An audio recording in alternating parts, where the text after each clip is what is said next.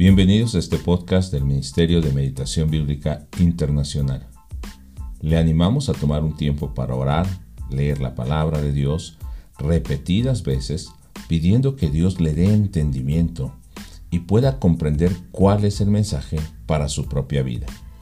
El día de hoy estaremos compartiendo el pasaje que se encuentra en Ezequiel capítulo 3 versos 16 al 27. Leeré primeramente en la versión Reina Valera revisada 1960.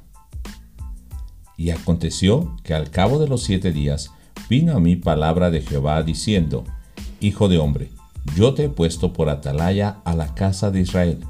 Oirás pues tú la palabra de mi boca, y los amonestarás de mi parte. Cuando yo dijere al impío, de cierto morirás, y tú no le amonestares ni le hablares, para que el impío sea apercibido de su mal camino, a fin de que viva, el impío morirá por su maldad, pero su sangre demandaré de tu mano. Pero si tú amonestares al impío, y él no se convirtiere de su impiedad y de su mal camino, él morirá por su maldad, pero tú habrás librado tu alma. Si el justo se apartare de su justicia e hiciere maldad, y pusiere yo tropiezo delante de él, él morirá, porque tú no le amonestaste, en su pecado morirá, y su justicia que había hecho no vendrá en memoria, pero su sangre demandaré de tu mano. Pero si al justo amonestares para que no peque, y no pecare, de cierto vivirá, porque fue amonestado y tú habrás librado tu alma. Vino allí la mano de Jehová sobre mí y me dijo, levántate y sal al campo, y allí hablaré contigo. Y me levanté y salí al campo, y aquí que allí estaba la gloria de Jehová, como la gloria que había visto junto al río Quebar, y me postré sobre mi rostro. Entonces entró el Espíritu en mí, y me afirmó sobre mis pies, y me habló, y me dijo, entra, y enciérrate dentro de tu casa, y tú, oh hijo de hombre, he aquí que pondrán sobre ti cuerdas y con ellas te ligarán y no saldrás entre ellos y haré que se te pegue tu lengua a tu paladar y estarás mudo y no serás a ellos varón que reprende porque son casa rebelde. Mas cuando yo te hubiere hablado, abriré tu boca y les dirás, así ha dicho Jehová el Señor, el que oye, oiga, y el que no quiera oír, no oiga, porque casa rebelde son.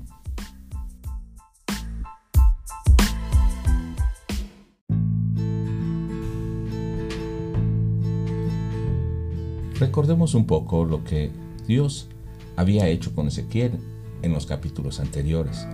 Dios le mostró su gloria. Dios lo ha empezado a llamar. Dios ha hecho a Ezequiel que coma sus palabras, las lleve hasta su corazón y cuando el profeta se siente en amargura por el juicio y las palabras contra el pueblo, fue fortalecido por Dios y su Espíritu para disponer su vida a llevar el mensaje a un pueblo que no le oirá porque han rechazado a Dios mismo. Se encuentra entonces con el pueblo en Tel Aviv junto al río Kebar por siete días. Está con el pueblo que es cautivo, esto es, en el Éufrates, en el actual Irak. Ezequiel espera viendo al pueblo por estos siete días, cómo viven, lo que hacen, pero sobre todo, espera que Dios le indique hablar, porque ahora es una atalaya de Jehová. Una atalaya era una torre de vigilancia o un faro en el caso del mar, pero también es el hombre que vigila la torre y avisa lo que pasa, nos dice el verso 17. Pero el único mensaje que daría Ezequiel como atalaya serían las palabras que escucharía de Dios para advertir al pueblo de su pecado, por su castigo morirían. Verso 18. De esta manera, la persona se daría cuenta de su mal camino cuando el profeta le llame la atención para que viva y no muera. Pero si Ezequiel no cumple con este papel de advertir del peligro, la persona ciertamente morirá por su pecado, Pero el profeta será culpable por haber recibido el mensaje de advertencia de Dios y no decirlo, no comunicarlo al pueblo que está en peligro de muerte. Dios reclamará al profeta por no cumplir con su papel de atalaya. De lo contrario, si él cumple como mensajero advirtiendo y no le escuchan por ser injustos y rebeldes, ellos recibirán castigo, pero Ezequiel habrá cumplido su papel de atalaya, nos dice el verso 19.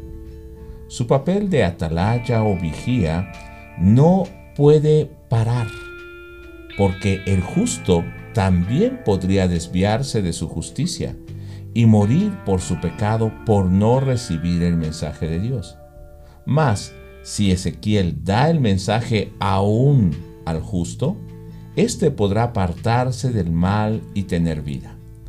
Es curioso ver que el justo puede llegar a pecar, desviarse del buen camino y morir por su pecado. Esto hace entender que la vida de justicia es diaria, en todo momento. No son solo actos u obras buenas y esporádicas.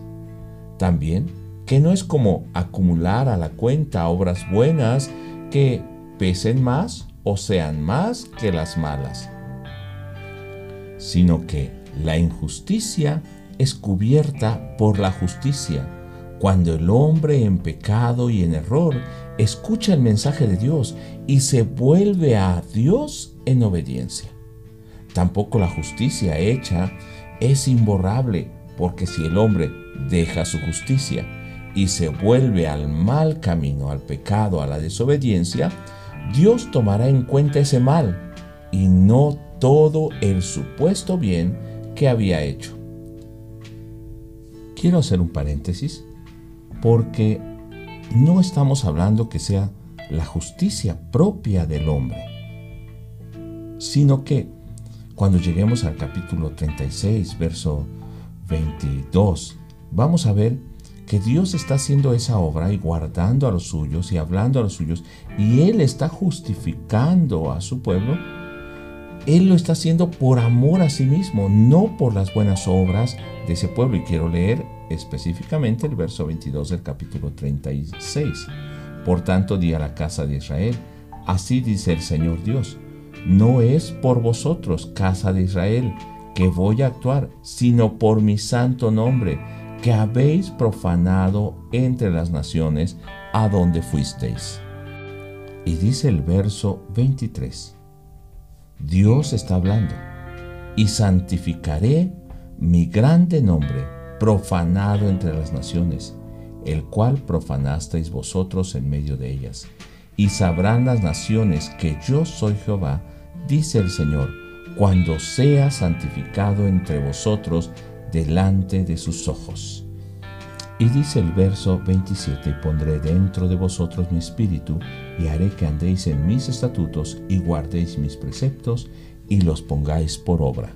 Así que, cuando pensemos en justicia, pensemos en la obra que Dios está haciendo en el corazón de la persona, para que ahora esta persona pueda vivir en obediencia a los mandamientos de Dios. Dios está entonces advirtiendo, hablando y sopesando los corazones constantemente para que el hombre tenga vida y no muera. ¿Qué tan importante es ahora tu papel como atalaya en este tiempo? Primero, es obediencia al mensaje de Dios y su llamado a cada uno de nosotros. Tenemos que ser vigías, atalayas, y dar el mensaje que escuchamos solamente de la palabra de Dios, el rollo que hemos comido. Segundo, el papel como atalaya es advertir y dar dirección para aquel que está en impiedad y perdido pueda ver la dirección y no muera. Y tercero, preserva a los justos en su justicia para que no se desvíen dándoles únicamente las palabras que hemos recibido de Dios. Eso será su dirección, eso lo sostendrá. No son nuestras palabras, ellos se darán cuenta de sus caminos para que tengan vida. Inclusive, cuando Dios le deja mudo al profeta hasta que le indique qué hablar, él está en la presencia de Dios, teniendo, viendo la gloria de Dios.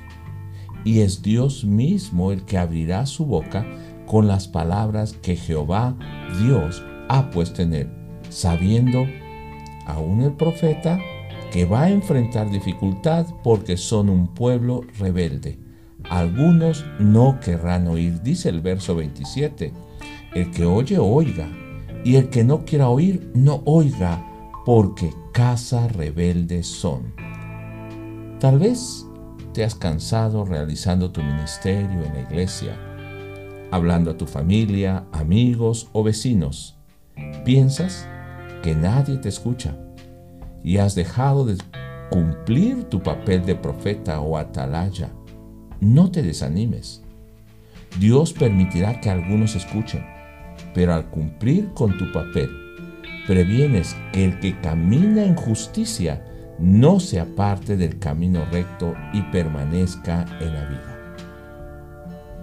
Quisiera en este día que pienses qué es lo que te ha desanimado para seguir adelante, para continuar con ese fervor como servidor, como creyente en tu vida diaria. Oramos ahora que el Espíritu de Dios despierte nuestras vidas para ser atalayas o faro en un mundo que está perdido. No solo a los que no han escuchado, sino dentro de nuestras propias familias e iglesias que conocen el mensaje de Dios, pero a veces no entienden su voluntad, y para que, junto con ellos, caminemos sin apartarnos de la justicia del Señor. Les mandamos un abrazo y bendiciones.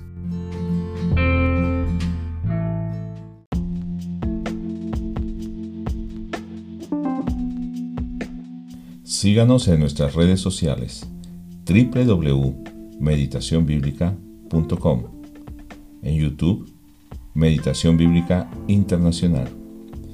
Facebook, Ministerio de Meditación Bíblica. E Instagram, Meditación Bíblica. Esperamos que estos recursos sean de ayuda en su vida espiritual.